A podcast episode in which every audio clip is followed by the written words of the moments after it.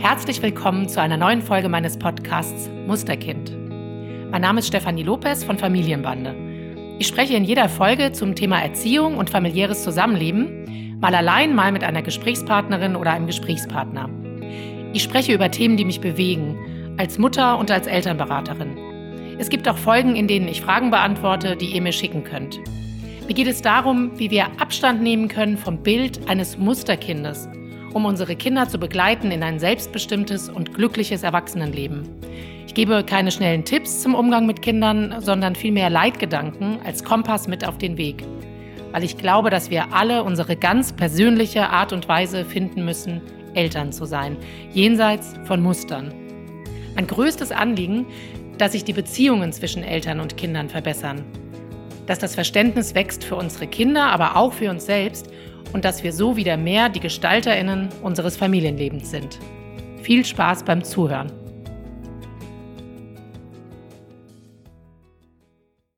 Soziale Fähigkeiten lernen.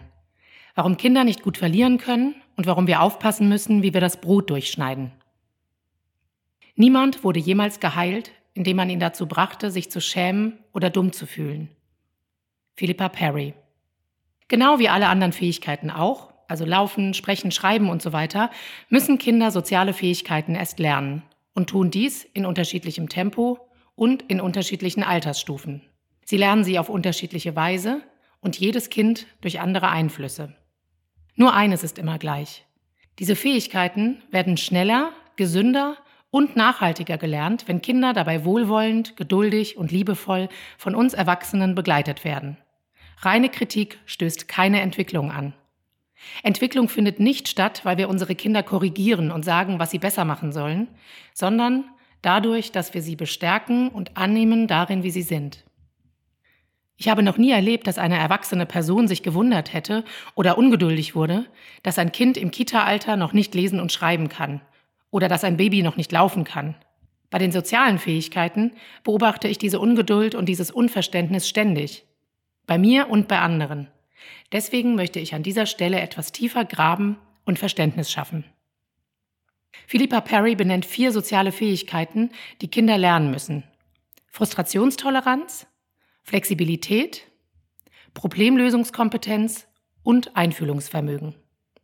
Frustration entsteht, wenn etwas anders läuft, als ich es will. Kinder können noch nicht viel Frustration aushalten. Für uns Erwachsene sind es oft Kleinigkeiten, die unsere Kinder zur Verzweiflung bringen das verlorene Spiel, der Knoten, der nicht gelingt, das Eis, das der Vater nicht kauft und so weiter. Frustration kann aber auch als Lernchance begriffen werden, um mit den Tücken des Lebens zurechtzukommen.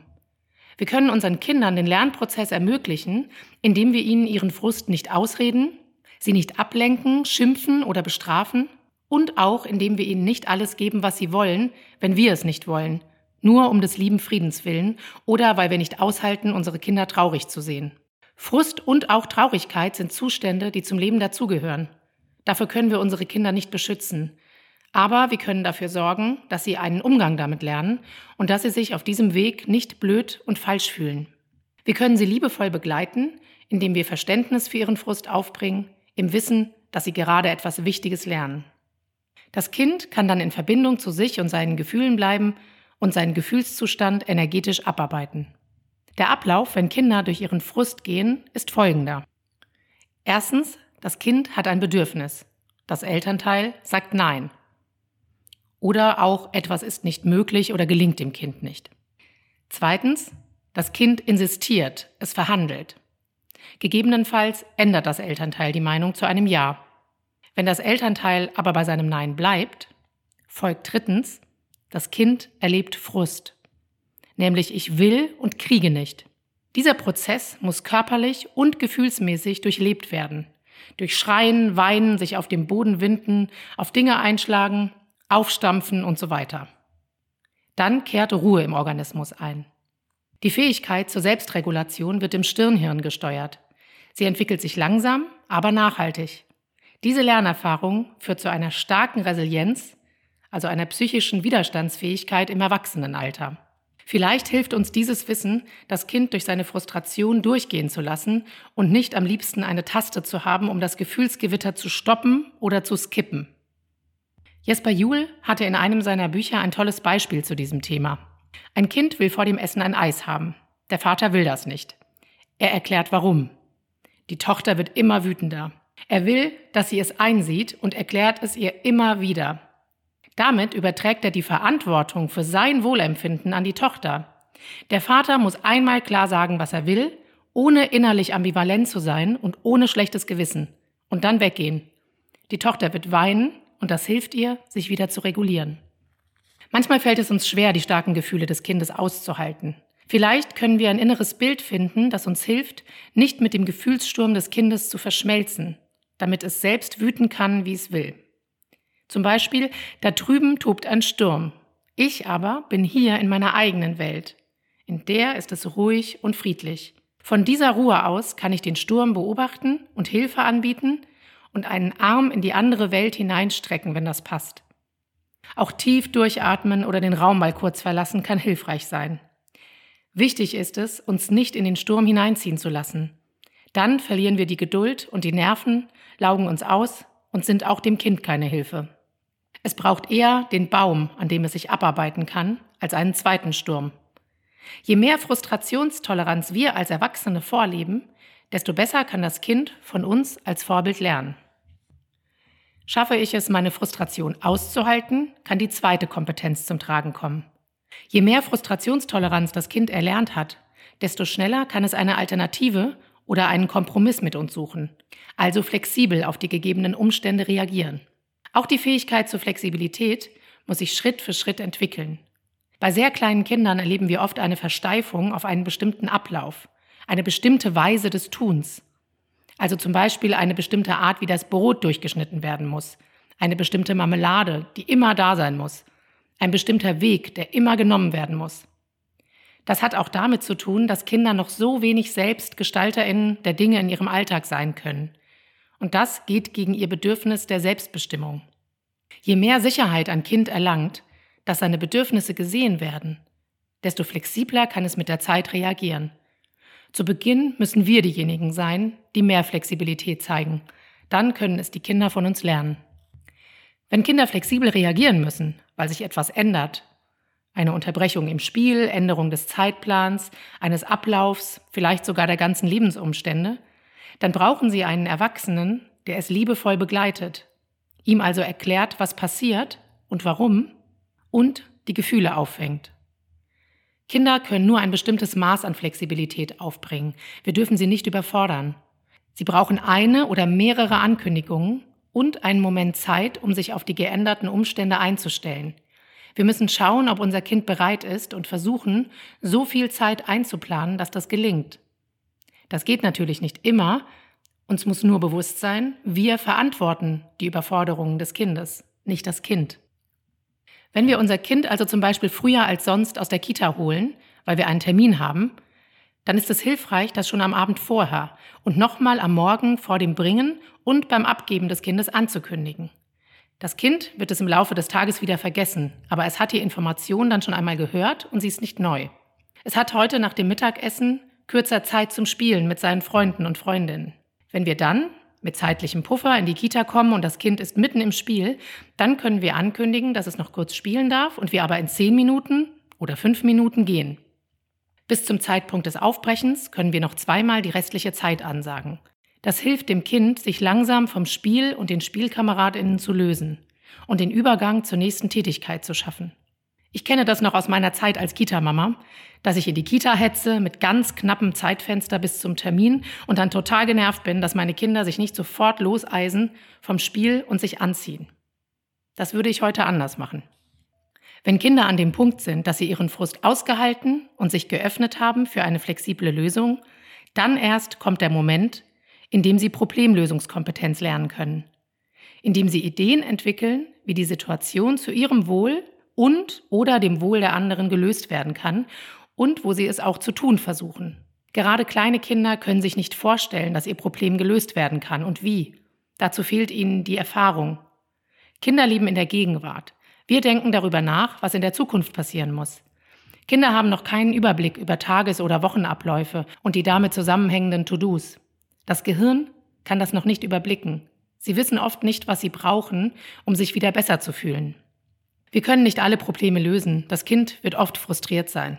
Es gibt aber Momente, in denen wir erkennen, was das Kind braucht und es ihm geben können.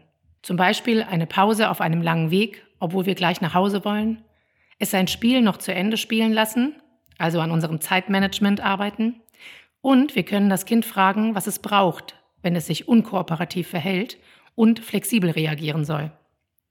Irgendwann lernen Kinder selbst zu erkennen und zu verbalisieren, was sie brauchen. Mein Sohn war neulich total genervt und meinte, ich brauche Zeit für mich und gehe jetzt ins Kinderzimmer und will nicht gestört werden. Ich dachte, wie toll, dass du herausgefunden hast, was du brauchst und deine schlechte Laune nicht an uns auslässt.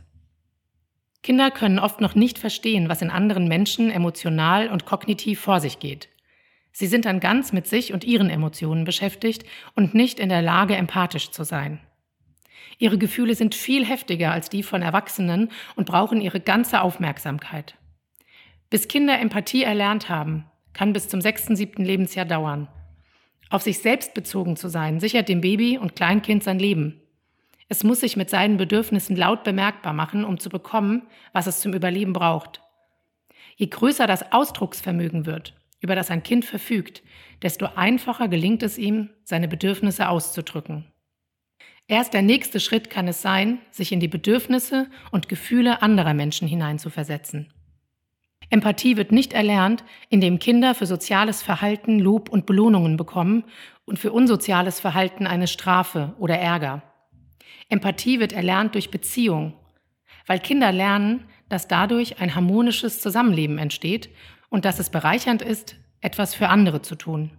Kinder wollen nützlich sein für die Gemeinschaft und etwas beitragen.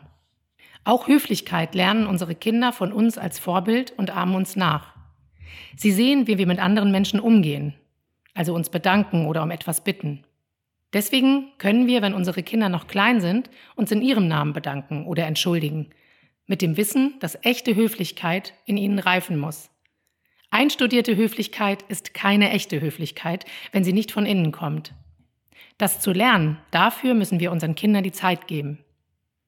Erleben unsere Kinder uns als empathische Eltern, die in der Lage sind, sich in ihre Welt einzufühlen, haben sie das beste Vorbild, diese Fähigkeit auch zu erlernen. Wenn mein Kind sich unkooperativ, aggressiv oder unangemessen verhält, bin ich in der Lage, mich empathisch einzufühlen und nach den Ursachen zu suchen? Ich muss in dem Moment in der Lage sein, mein Kind im Jetzt zu sehen und nicht an das zu denken, was für mich in Zukunft ansteht. Wenn ich es schaffe, mitzufühlen, zu spiegeln, das Verhalten zu übersetzen und Rücksicht auf die Gefühle und Bedürfnisse des Kindes zu nehmen, dann werden unsere Kinder uns und anderen Menschen das auf lange Sicht ebenso entgegenbringen.